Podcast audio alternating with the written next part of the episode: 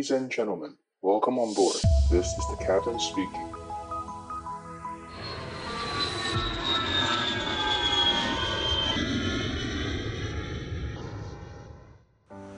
Hello，大家好，欢迎收听机长广播，我是可乐教官。今天的录音时间是十月四号。今天我想要跟大家分享的主题呢，呃，属于比较软性的，算是闲聊吧。第一个就是说，呃，我看到蛮多听众在问说，如果没有办法在台湾飞，就说没有办法在台湾拿到这个培训的资格，或者是说，呃，就是比如说你台湾培训没考上，那你想去国外学飞，那有没有机会进到台呃国外的航空公司？所以蛮多人问这个问题，所以我想说今天就这个来回答一下。那另外就是说，也有人在想说，那能不能去考其他国家的？培训制度，比如说像新航有招嘛，然后像国泰，然后像 AAH 他们都定期会招这种类似培训制度的，就是跟台湾类似一样的培训制度的这个飞行员。那我们台湾人可以去吗？我们可以去考吗？如果我没有考上长荣，没有考上华航，没有考上新宇，那我可以去考新航吗？好，所以这个是也有人问这个问题，所以我今天想要回答一下。那另外就是说。我知道也有蛮多人就是想要去美国啊定居，因为毕竟美国还是在这个世界上属于强权嘛。那呃，大家知道要再要去美国居住，其实第一第一步就是要拿到啊、拿到绿卡。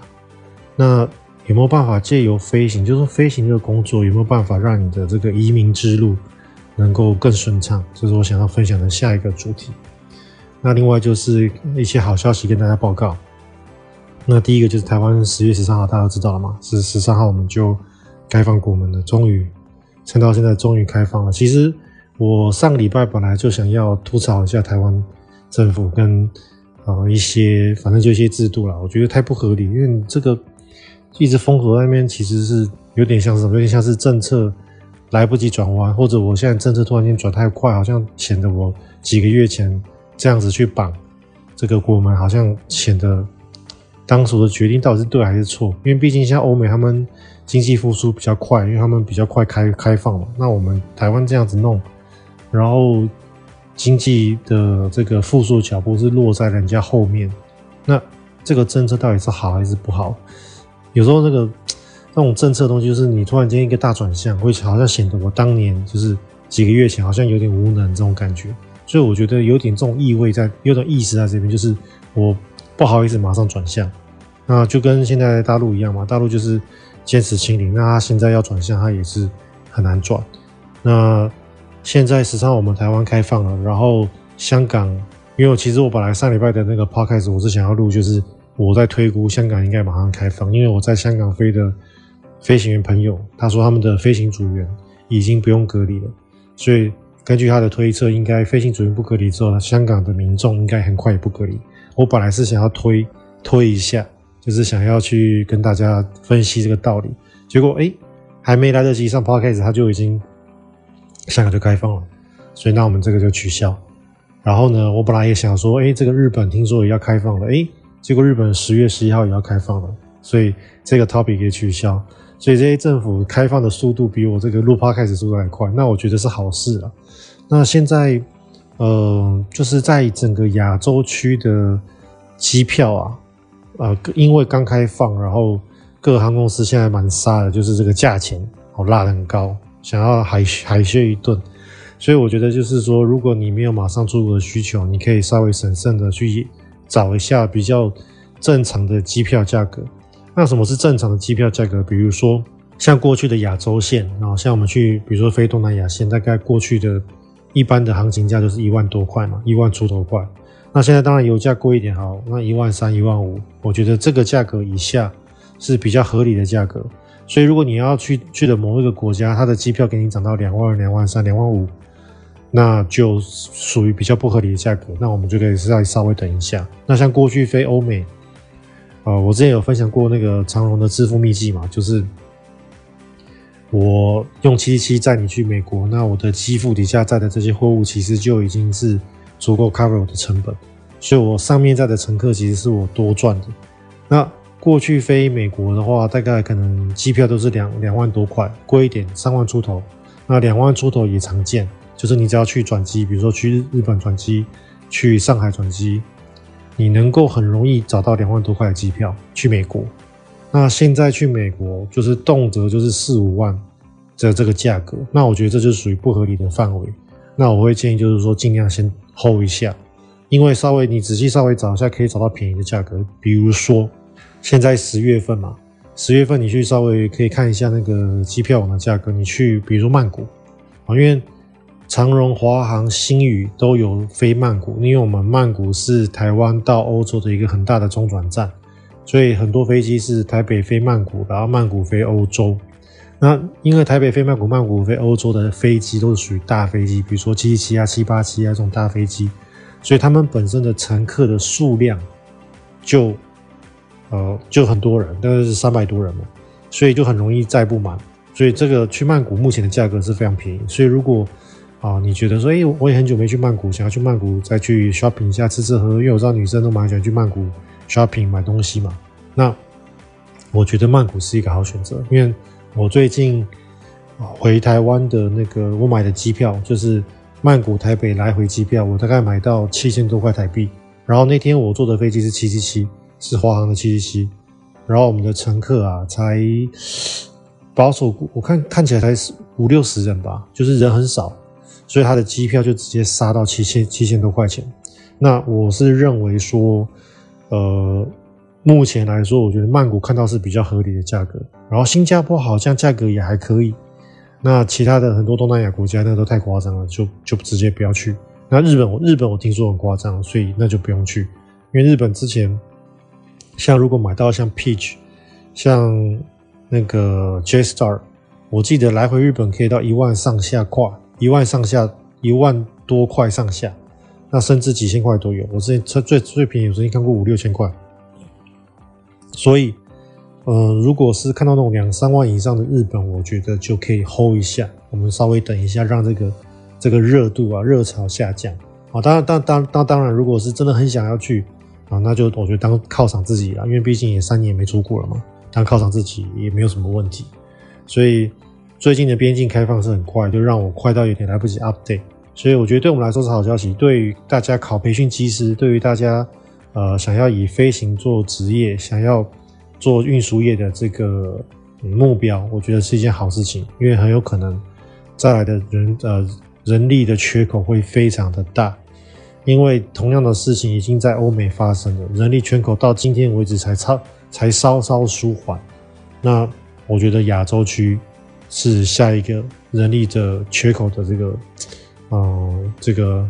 这个波这个波浪这个热潮直接来。所以我觉得，如果你现在想要考飞行员，现在赶快把自己的这个英文啊、数学、物理啊。然后你的这个航空知识的这些的这个背景知识，我们要把它好好准备起来。所以等到诶突然间你准备好了，然后开放的这个热潮也来了，那你刚好搭上这个顺风车，会变得非常好考。好，那我们就回归我们的正题。我们的正题就是，如果今天没有考上长荣、啊、新、宇、虎航，那我们可以去国外，嗯，考国外的培训机师吗？啊、这个这个问题答案其实是是对也是不对，怎么说呢？对的一是对的这个部分就是说，其实像新航、像国泰，我记得他们都是开放，就是全世界的人都可以报考。你只要是优秀的人才，你认为自己优秀，你都可以报考。那不对地方在哪里？不对地方在于说，如果长荣、华航、星宇你都没有考上，我觉得你也会很难考得上国泰或新航。那为什么会这样讲？是因为第一个。单就大数据的比例来说，全台湾的这个就是会丢履历到航空公司的人啊，全台湾的总数大概是一千多人，所以每一年大概是一千到一千两百个一封，呃，一千到一千到一千两百封的履历会就是丢给成龙跟华航，长荣跟华航大概每一年固定收的人数啊。就是比较小的年份啊，就是比如说那种像 COVID-19 的话，可能收个五六十人、四五十人。那通常常年来说，大概都是有一百二十人左右，大概各一半，每一家各一半。那甚至比较大的年份，像二零一五年那一年就收到两百多人，那我认为明年肯定是会收到这个数字。那两百多人的收两百多个 cadet，那从一千两百个履历去挑两百多人，其实这个比例是非常非常高的哦。大家想一下，这样的这个这样的这个嗯录取率吗？这样算录取率？对，你的这个几率啊，录取率啊，其实是超过十分之一，在大的年份可能是六分之一，而且还要再算。这个是指单纯就是指分母是你的履历数，分子是你的这个 cadet 的这个收的数量，但是事实上不能这样算。为什么？因为其实一千份到一千两百份的履历，大概有两成的履历是无效的。什么是无效？比如说超龄太多，比如说你三十五、三十八岁你还在丢履历的，比如说你的英文，呃，你的英文多一可能只有七百六、七百八、七百九。那我之前就有分享过嘛，我们华航至少要八百以上丢会比较比较 OK。那长荣是八百六以上丢，他才有可能会叫你去考试。八百六以下丢，长荣航空会直接拿到遗嘱信。那这个就属于无效的履历。所以每一年大概就两百封的无效履历。所以这个大概就是一千扣两百就是八百封，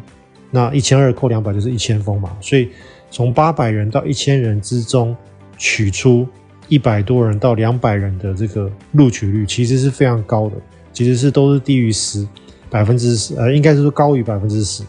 所以以台湾来说，大数据来说是非常非常好考，比那个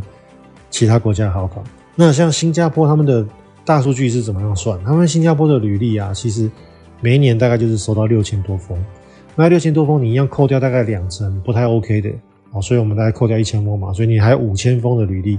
所以这五千封的履历啊，呃。他们新航一年就是收六十个，在过去令除了 COVID 是 COVID-19 是这最近是停招了，那过去是收六十个，所以五千五千分之六十这个比例是非常的低，低到一个很恐怖的一个程度。所以我想讲的就是说，台湾的培训机制其实相对来说是非常非常好考。那像新航、像国泰，他们能够挑的人才，能够挑的这个优秀的人才。这个是，这个都是几乎是我们讲千中选一的。那尤其像新航，他们还是毕竟会以新加坡跟马来马来籍的人为主。那新加坡那边也有很多，嗯、印度人、印度裔，所以他们收最多收最多的，可能就是新新加坡自己本国籍、马来人跟印度籍。所以你扣掉了这三个国籍之后，其实其他其他国家的人能够考上新航的人也非常的少。那再加上新航他们的新加坡他们的母语，他们是用。他们几乎是用英文做呃用国语嘛，就是英文是官方语言，所以我们台湾一般人的英文没有办法达到你这个母语程度的这个流利程度的话，你是很难够很难考上新航这种可退制度，因为在新航他们的公告的这个培训机制的这个英文要求啊，他就说你必须达到这个所谓的国际民航组织 I Q Level Six。就是属于一个你必须要能够跟母语人士一样流利的这个英文，你才能够去新航上班。所以这个是相对来说，对于台湾土生土长的学生来说是有点困难的。那所以我觉得就是说，简单来说就是不要去肖想这个外国的公司啊，因为你去丢了，基本上失望的几率比较高，比较高。所以还我们还是应该 focus 在台湾自己的公司为主。好，那如果真的很残念，没有考上台湾的飞呃航空公司，那我们的下一步是什么？那那天就有人问我说：“哎，那教官，我可不可以就是去国外学呃 CPL 资讯？然后我 CPL 资讯学完之后呢，那我就呃在国外的航空公司上班，然后就跟我一样，比如说像我现在在外国上班嘛，他也想说：那我可不可以去外国上班？那这件事情呢，简单来说的回答是不行。那为什么不行？是因为你今天去。外国自己学开飞机，那你就是拿到的就是我们所谓的那个教练机嘛。你在国外出来拿了四个，拿了两个执照加两个飞行资格，总共四个阶段。那拿两个执照就是我们之前讲过的呃 PPL 跟 CPL。PPL 就是自用驾驶员 Private Pilot 呃 License，那 CPL 就是 Commercial Pilot License，就是商业呃商用驾驶员。那你有了这两张执照之后呢？然后你会在附加，在这个过程中，你在附加拿了两个飞行资格，一个飞行资格是 Instrument Rating，是仪器飞行资格，那另外一个资格是 multi-engine 双引擎飞行资格，因为我们未来如果要职要要有去航空公司上班要职业，我们飞的都是双引擎的飞机，所以你必须先提前先提前拿到双引擎的飞行资格。所以你拿了两张执照加两个资格之后呢，其实你也只是飞小飞机，就是非所谓的教练机，就有点像是你去教练场学开车一样。所以你只会学开车，那你你有了这个教练。教练场学了开车的这个资格之后呢，然后你跑去大有巴士，你跑去国光号那个国光客运，你跟他说：“哎、我想要当你们的这个国光号国光号的驾驶员。”所以这个就是这个这中间就有个 gap 在那边。那呃，你想要来航国外航空公司上班，其实道理是一样的。那我们外国外国公司一般来说都会希望你，如果不是我本国人，比如说你想要去找。马来西亚的工作，你想要去找印印尼的工作，你想要去找菲律宾工作，你想要去找呃越南的工作，那你就必须是那个国家的。如果你没有，你就是没有大飞机的飞行资格，你只有这个驾驾训班的资格的话，那你就必须是本国人哦。就是我们台湾的长荣、华航、新宇也有招收所谓的 CPL 自训机师嘛。那这样的状况可以，你如果是本国人，然后你是有这个。商用驾驶执照的这个小飞机执照，你是可以去本国应征。所以这些人毕业了之后，哦，你去美国学飞，你去澳洲学飞，那你甚至是留在台湾学飞，那你大概花了两百五到三百万左右，现在应该很少低于两百五哦，只有两百五到三百万左右，你就只能寄予厚望，在这个能够考上台湾的公司的自训机师。那问题是台湾的公司的自台湾公司现在收这个自训机师啊。相对的数量就少很多，比以前少很多，所以，呃，它的录取率啊，绝对不如培训机师来的高啊。那一年大概出国跟在台湾学费大概是一百多人，一百到一百二十个人左右，所以一百多个人拿到驾驶执照。那像前两年，几乎自训都收一二十人嘛，所以你就会有八九十个人没有考上。那这八九十个人没有考上呢，他就会。明年再丢一次，后年再丢一次，所以他总的累积下来，每一年的这个 CPL 的这个自训机师报考人数啊，都是好几百人，所以好几百人收五个、十个，那你这五个、十个，你还要想哦，你还要扣掉那种关系户，就是这个公司的，比如说执行总机师啊，这个公司某个机队的呃机队经理啊，或者是所谓的这个总机师，那他们的儿子、女儿或者他们的侄子啊、侄女。相对来说，考公司一定比你容易，因为他们，呃，他们的亲亲戚会去在考试的时候会帮他们一把嘛。会，我们航空业常常讲，就是说有关系就是没关系，没关系就是有关系，所以他们会相对来说会帮帮他们这些呃自训机师的这些后辈们一把。所以你如果是完全不是关系户的话，其实你的机会你还要可能只收，我今年只这个公司只收十个，你还要扣掉五个关系户，所以你要去抢那五个位置，所以相对来说就是比较困难。如果你想要考外国，就是想要直接就是能够当副驾驶，有没有机会？那这个相对来说就会比较难。为什么？因为外国公司要收副驾驶员，他们要收这种你可以直接来做即时站立的人，那你就必须是有这个喷射机的飞行资格，而且通常要求都是一千到一千五百个小时以上。如果不缺人的时候，如果是就是度小月，或者是说，比如说平常啦，大概就是收一千，就是你要飞喷射机要飞到一千五百小时，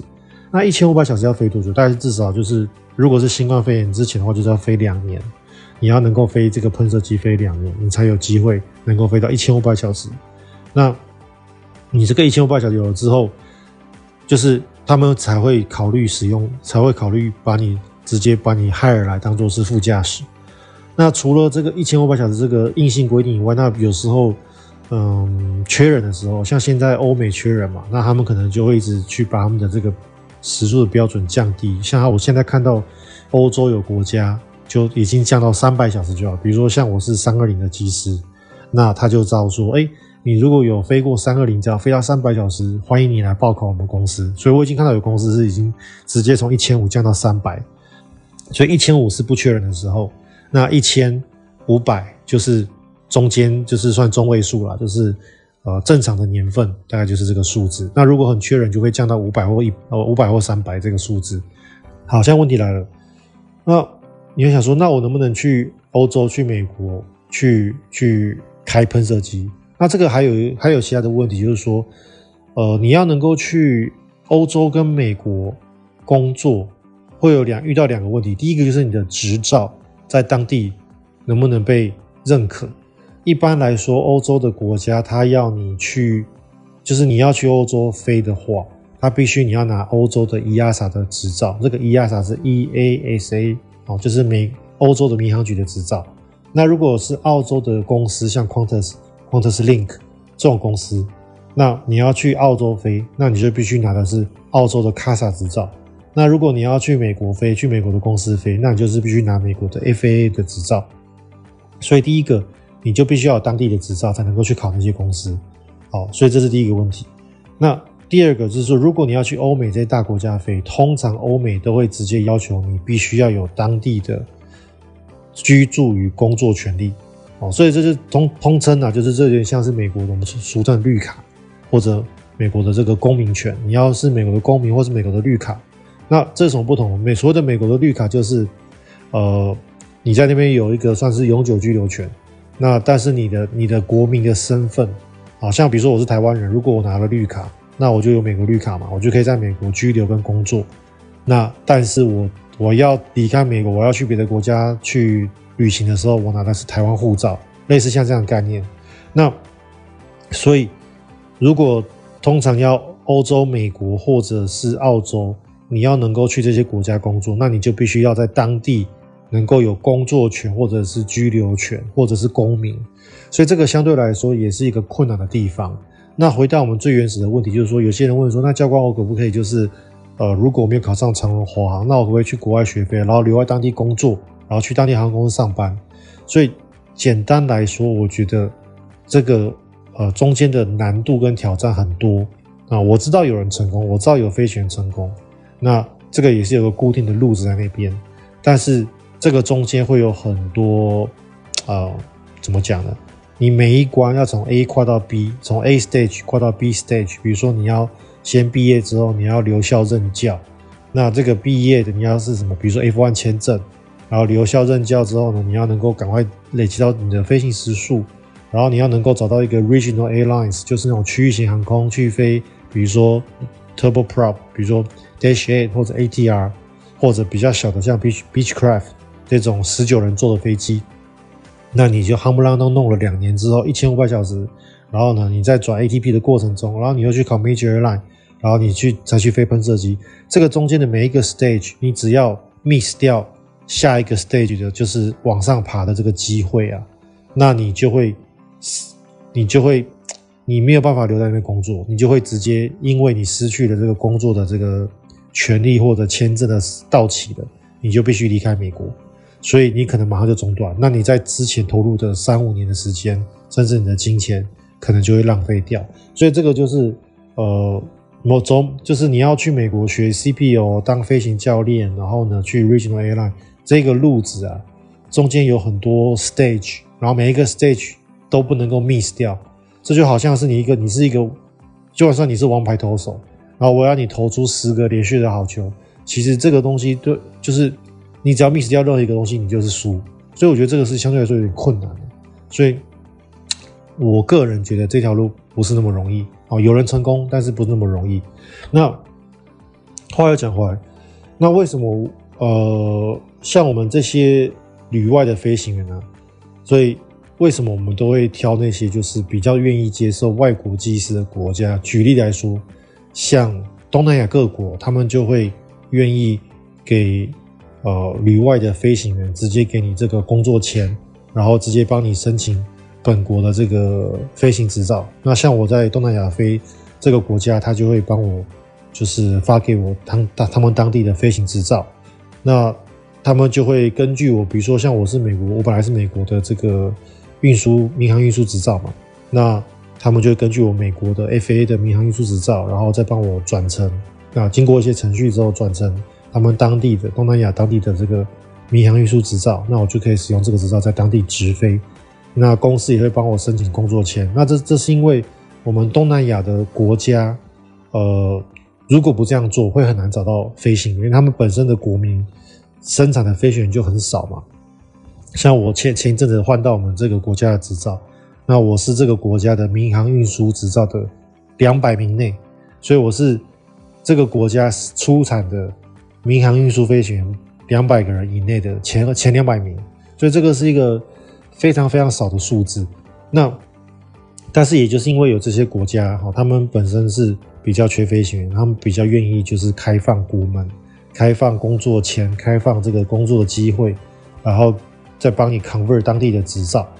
所以呃才会有这个呃旅外飞行的这个机会。那像我们台湾其实也是对外国人有开放，像长荣跟华航都常年固定都是有时候外国机师，那他们就是做法跟东南也是类似，就是你来台湾之后，你我们 base 上你原本的执照，比如说你本来是 FAA 执照，你本来是 EASA 执照，那我们台湾民航局呢就会有一套程序。然后让你这个飞行员走完这个程序之后呢，你就可以拿到台湾的 CAA 的这个运输执照，民航运输执照。那你就可以在这个台湾的长荣或华直飞。那这个工作签也是一样，工作签就是台湾长荣、长荣跟华会帮你申请。所以其实我们台湾的呃亚洲国家，台湾跟亚洲国家这几乎都是类似。那也是因为我们本身飞行本来就是数量比较少。也不，其实台湾数量也不少了，是因为台湾长荣长荣华航不挺我们自己本国人，这个也很尴尬，这个很麻烦。啊，anyway，反正现目前的东南亚现况是这样。那除了东南亚各国都可以开 issue 这个工作签与当地执照哦，不止东南亚，像东北亚也是嘛，像日本的 ANA，然后像韩国都可以。那除了这些国家以外，像南亚的印度哦也可以，像。这个土耳其，他们是看他们缺不缺人。土耳其不缺人的时候，他就跟你说，他要你是土耳其公民或者是欧洲的这个工作签，然后你要拿 EASA 执照。但是土耳其航空如果缺人的时候呢，他就会直接说，好，你世界各国 ICAO 执照都可以，我帮你转那个 EASA 照，然后呢，我帮你申请工作签。这就是看他缺不缺人。那还有另外一个区域，就是大量开放外籍佣兵的是。中东，那个中东像卡达、Emirates 跟 ATM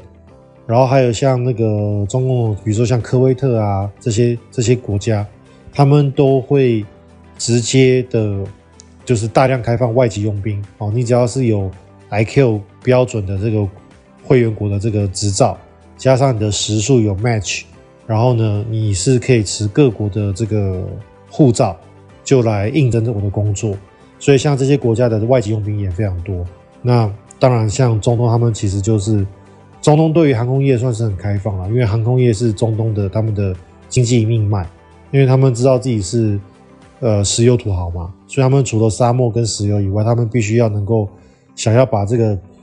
转机的这个 hub 做起来，然后想要借由这个转机 hub 的这个人流去推动他们国内的经济跟观光，所以他们。对于这个外籍佣兵的这个事情，也是采取采取一个非常开放的这个政策，会比欧美相对来说就是比较开放。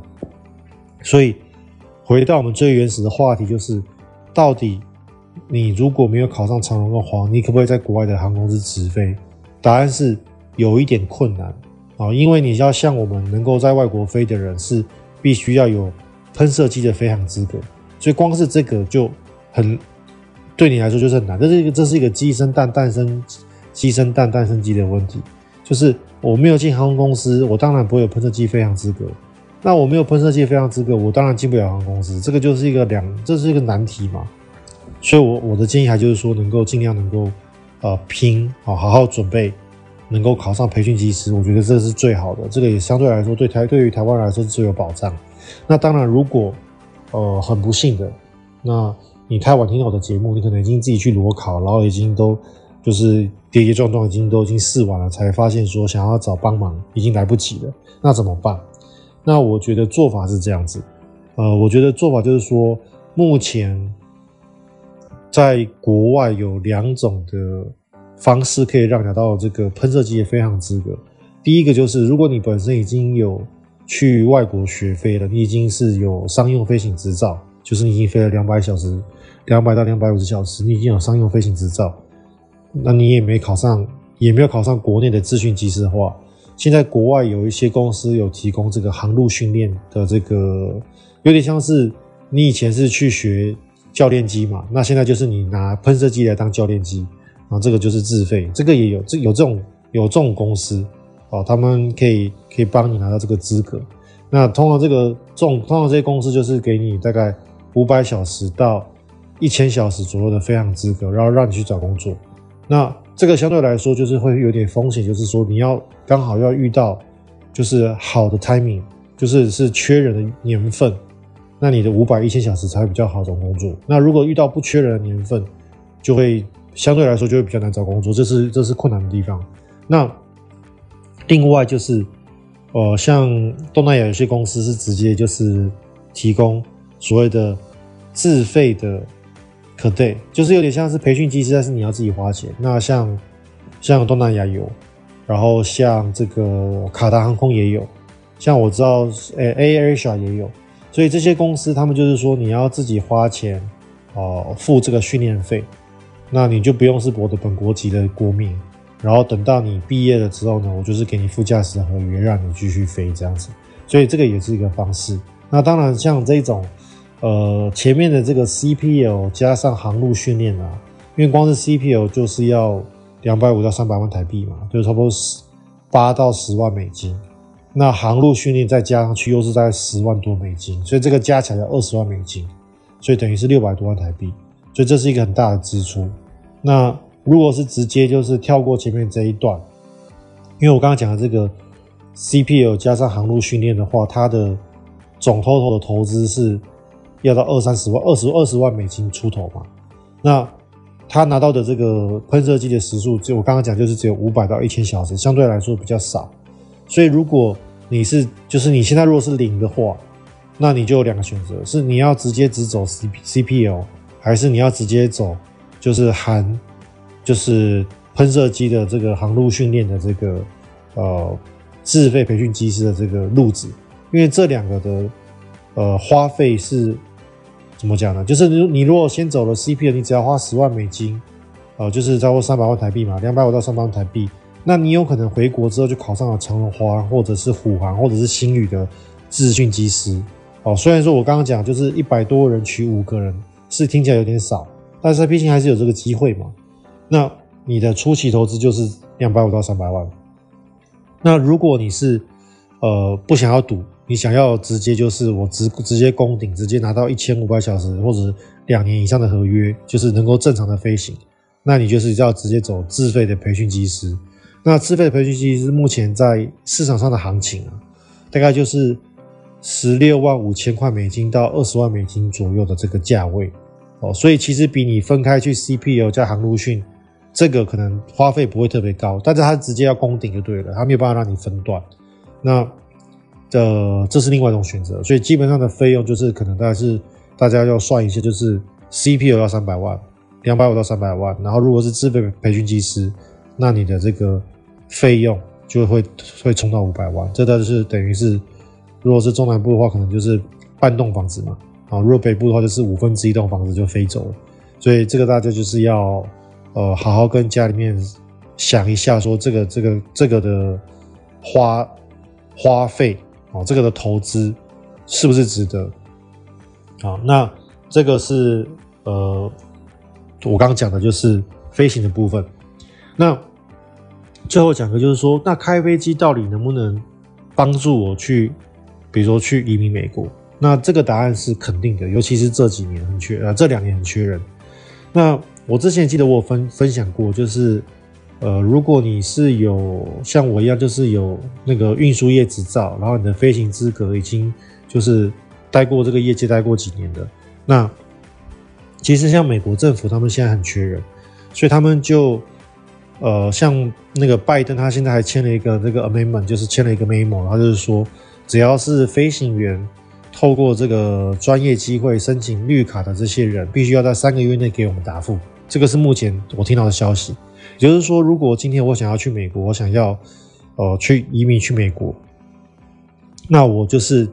找这个美国的移民移民律师去申请完之后，那他们必须要在这个美国政府必须要在三个月内帮我审这个案件，然后要告诉我结果，或者比如说要补件，或者是被 approve，或者是被 deny，他要跟我讲。所以他这个这个速度现在是加快的。过去的话，听说我听说是要大概半年左右，那现在是呃，听说拜登政府是有把它加速。那这个这个东西是怎么做呢？其实这个东西是这样，大家可以去稍微 Google 一下，就是去去搜寻一下这个呃 EB two。那 EB two 是属于一个签证的这个范嗯、呃、类别哦。那这个 EB，我刚刚有去稍微 Google 一下这个 EB，因为我以前只知道缩写 EB two EB two。那我后来去查一下，因为这个 EB two 这个 E 啊，就是 employment based 哦，就是你是属于受雇人员的，然后这个 B 就是啊那个 base 嘛，然后后面是 immigrant visas，所以它这个这这个 visa 的这个呃 category，它就是要让你能够使用啊，就是我们就是讲简单就是移民工作签呐，就是你要利用工作要。去移民的这个签证，好，那他有了 E B Two 这个这个签证之后啊，那他们就 issue 绿卡给你，那基本上就是属于一个永久的这个居住权。那这个 E B Two 啊，它其实就是属于一个专业类别的移民。那在过去啊，其实像过去美国他们就有开放哦，比如说 E B Two 它有一个方式叫做。NIW 嘛，就是叫做 National Interest Waiver，它就是说我以前的 EB two 可能是要公司帮我申请，那这个相对来说程序比较复杂。但是因为现在有这个 EB two N NIW 这个这个制度之后呢，比如说我美国很缺，像之前很缺护士嘛，如果你是台湾护士，然后你的英文还讲得不错，那你就可以去申请 EB two NIW 的这个护士的这一部分，那你可能就可以利用护士的资格去拿到美国绿卡，然后去美国上班。那但是因为我们台湾的护士相对来说，我们台湾的护理师的这个英文通常不太够，所以呢，能够申请到这样的资格的人不多。好，那像我知道菲律宾就很多，因为菲律宾的护士薪水比台湾更低。哦，菲律宾的薪水非常非常低。那但是相对来说，菲律宾的英文又比较好，所以菲律宾的护士在前几年，哦，这几十年来，他们其实很多菲律宾的护士就是利用这个。EB two 的这个 NIW 的这个制度，可以移民到美国拿绿卡。那从去年开始哦，就是这两年，去年跟今年啊，因为美国他们是直接就开放了嘛，就是完全整个国门大开。那它开放了之后呢，就造成了飞行员呃缺。那为什么飞行员缺？是因为我 COVID-19，我让很多老机师直接就是提早退休。哦，就是不飞了。我当初可能已经五十八岁、六十岁，我本来还可以再飞三年的，我就因为这个呃新冠肺炎，我直接退休了。那新血当初就是新的飞行员，当初也是因为看这个 COVID-19，我不愿意学飞，我不愿意投资，所以就是直接没有没有新血。那我没有新血，然后我的老人都退休了，所以这个断层马上就跑出来。那断层一跑出来，会有一个现象，就是说。呃，我说的飞行员一定是我们讲人往高处爬嘛，水往低处流，所以这个说的飞行员就会往这个所谓的这个 major airlines，比如说 AAUA 好 Delta 这种福利好的公司去。那我的福利好，然后我的薪资又高，飞的机种又是大飞机，那我当我当然要去啊，所以就会把这些区域型航空的这个空缺就空出来。那区域型航空找不到人怎么办呢？诶，区域型航空就开始找这个呃飞行教练。那所以你只要是飞行教练，你飞到一千多小时，还不用到一千五哦，因为他以前再早其实要一千五，现在都不用一千五。你飞到七八百，我就开始跟你 interview，我就开始跟你签约了，就说好，我跟你签约，那你赶快飞到一千五，因为从飞行教练从七八百飞到一千五，大概只要半年嘛，你半年后就赶快来帮我上班。所以现在美国已经是这样弄了。那也就是因为这个缺人的 gap 一出来之后啊，美国就是没有飞行员，那他们现在就是你只要有 ATPL。然后呢，你只要有这个足够的时数，那通常就是 ATP 了，因为 ATP 就是代表你有一千五百小时以上以上，然后你有这个业界的这个飞航资格资历，那你就可以利用我刚刚讲的这个 EB2-NIW 这个签证去申请美国绿卡。那这个美国绿卡签申请到了之后呢，它就可以帮这个资格是你可以帮，不是只有你哦，是如果你有家庭的话，你有小孩，你有。就是呃配偶，你可以把他们一起带到美国去生活的这种资格，所以我知道有不少人就是想要去美国生活，想要去美国移民。那我觉得，呃，就是用飞行去移民未尝不是一个方式，因为我知道其他的职业，呃，不是很容易移民。好，因为像我自己有一个朋友，他是在鸿海集团上班，那他就是从小有这个美国梦，那他就我从我认我认识他十几年，他就是。每一年啊，就会去抽那个呃 lottery，就是那个美国绿卡的这个乐透，那每一年都没中，所以他他在红海算算高级主管，那每一年年薪也是一千多万，那一千多万的这个年薪啊，然后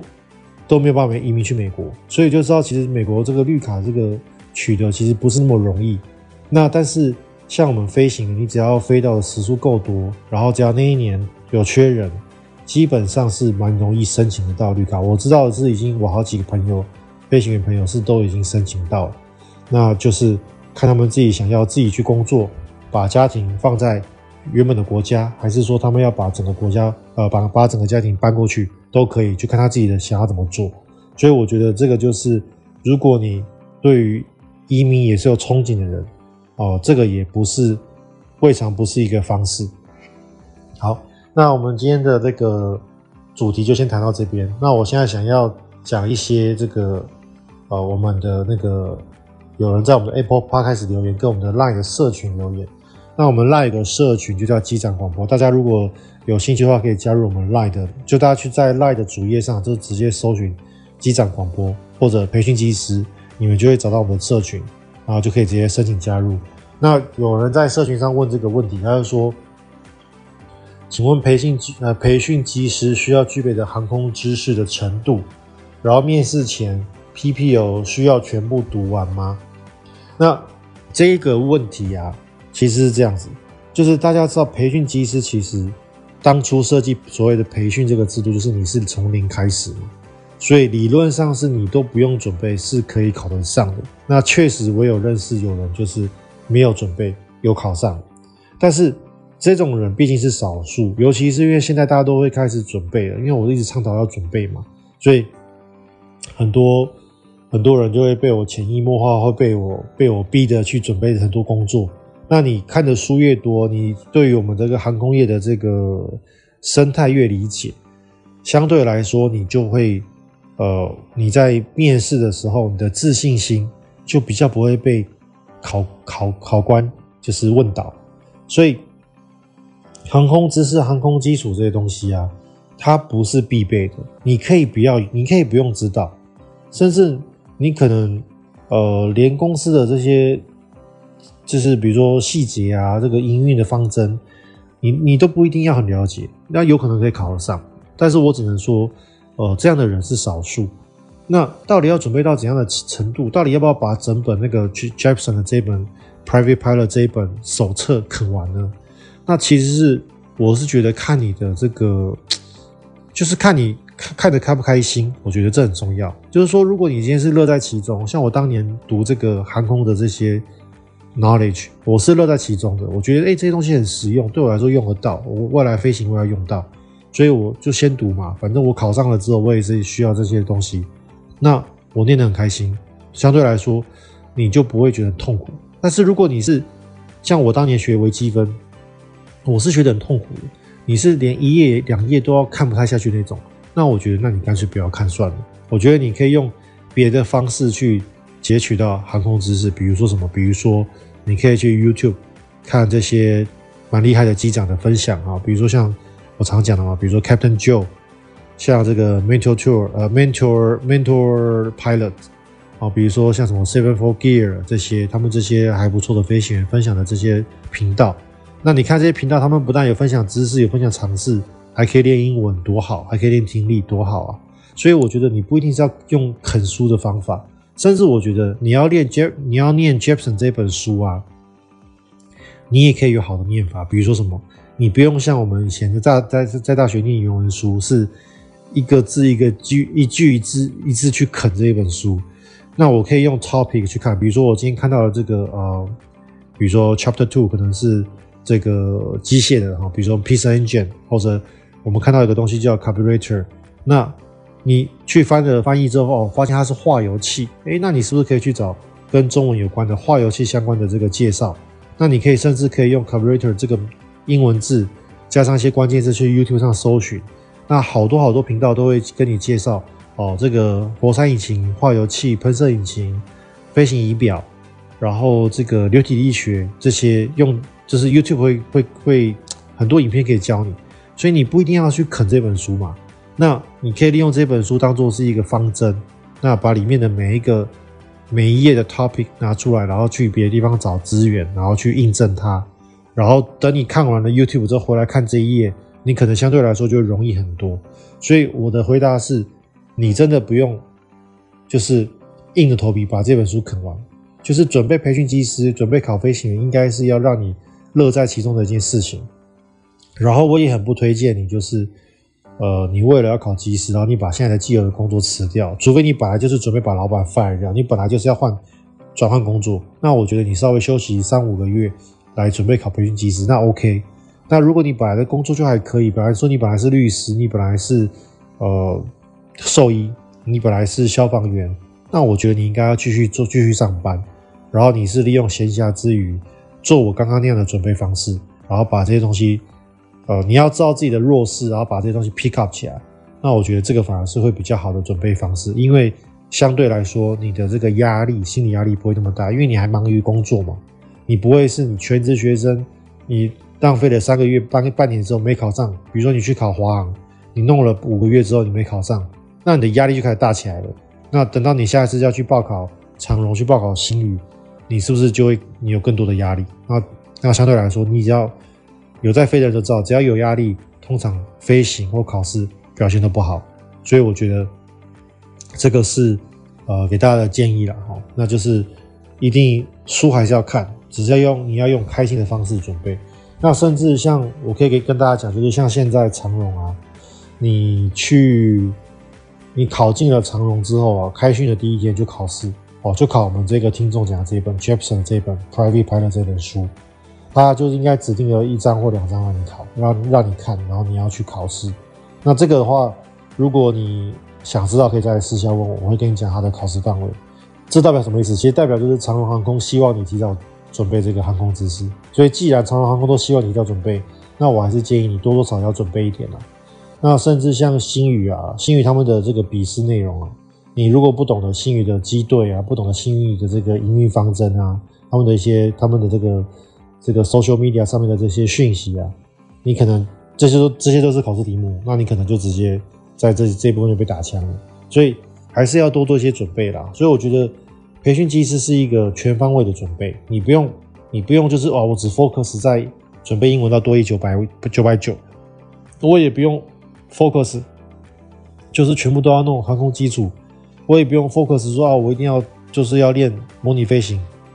或者我要去拿张飞行执照。其实真的真的不用，你应该是全方位的去先把全方位扫过一遍，然后扫完之后呢，发现你对哪个最有兴趣，那你就去钻研去看那个东西。那如果你发现哪一个弱啊，比如说像你的英文，诶，口说有点弱，那你多一考八百六是勉强考到八百六，但是你的 speaking 太弱了，那就针对这去加强。所以我觉得这个就是你要自己能够知道自己的优缺点啊，这个东西就是呃。你自己都没有办法帮自己的话，我我在后面推你，我也很困难啊。说实在的，好，所以大家要多多想这个东西。好，那现在我来回答 Apple Podcast 的留言。那第一个就是八月二十三号，他的那个 ID 叫做想加入赖群组。他说：“可乐教官你好，刚刚听到 EP 一零三说到要加入赖群组，有问题要回答。不过我刚刚申请的时候软体程序错误，问题没跳出来，但申请的不能重来。请问有需要的话可以补一次留言吗？啊，留不好请见谅。”呃，好像叫理查照，哎，这部分我不知道，因为我这边只要看到有申请啊，你有申请，我就会呃 approve。那记得就是有些人我不会 approve，比如说什么，比如说我的问题是我有问题嘛，那你基本上你要打同意或者是任何的肯定句。所以如果你是留，比如说你刚刚就这这个是理呃 Richard 嘛，理查，那理查如果你就是你的名字留理查，然后的问题的答案你也留理查，那我就把你砍掉，我就把你 reject 掉。但是我记得他这个 reject 你是可以重新申请的，所以你再试一次看看好不好？因为我只要帮你 reject 之后，你应该是可以重新申请。那还有另外一些人我会把它直接砍掉的。所以如果你们发现你申请不进来，你仔细看一下你的这个，呃，通常你用你的就是真人的大头贴，加上看起来很像真名的，比如说你，比如说你取啊马英九好了，啊，就是你用一个马英九的真人的照片加马英九这个三个名字，然后你回答同意，通常这种会砍，为什么？因为我发现这种人很多是。就是来做，比如说卖减肥餐的啊，卖减肥的这个课程啊，或者是股票的，那他们都会这些这些这些这个，不知道是机器人还是是这个网络上的这些打工仔，他们都会用很像真人的照片加很像真人的名字，好，他们也都会回答问题，所以像这种我会直接看，所以我会希望你是用匿名哦，英文名字，或者你是用嗯别的照片哦，不要放那种。真人近照这种我都直接砍掉。好，那下一个问题是七月二十九号，想在外国求职的路途，呃，五星好评。最近在研究培训跟资讯，听到 EP 九十四，还好有把资讯的心先刹车。哎，这样不错，我救到一个人。想问会推荐未来想直接在国外航空公司工作吗？想知道像这样的直接在国外资讯要怎么选学校，或者有其他的选择？本人的情况是有医护背景，有规划先用医护身份，未来先到美国工作。我可以用什么途径和评估？哦，用什么途径和评估什么样的问题跳到学费这条路？好，那因为你就是我刚我也是我也是看到有这个问题，所以我才先先把我的 topic 先讲出来。好，那回到我们前面的的讨论，就是我会强烈建议你，就是先把英文弄好，然后你用你的医护背景用。去申请 EB Two 的 NIW，去了美国，你有了绿卡之后呢，我会建议你一边上班一边学飞。那因为你有了绿卡之后，你一边上班一边学飞，你的经济压力也比较小。然后你在美国学完之后呢，你应该就是走美国人的传统的这一套。那什么是美国人传统这套？它就是呃学飞 CPL，然后拿飞行教练资格。那这样子拿完之后，大概你的飞行时数是大概两百五十小时左右。然后你就用飞行教练资格呢，来教学生，大概教两年，就会累积到一千五百小时。那累积到一千五百小时之后呢，你就去考美国的 FAA 的啊民航运输业执照。那你拿到美国民航运输业执照之后呢，你就可以去呃区域型航空上班。然后去区域型航空飞个几年之后呢，你就可以去比如说像 Delta、像 AA 这种公司上班。好，那这个是我给你的建议啦。好，所以。呃，就是你去美国，然后在美国学飞，你就不要在什么台湾学飞。那当然，你现在如果是呃，你还没有考培训制度，然后你的年纪也还够年轻的话，三十岁以下或者三十出头岁，那我会建议就是说，你同时准备申请 E B Two NIW 这个这这一部分，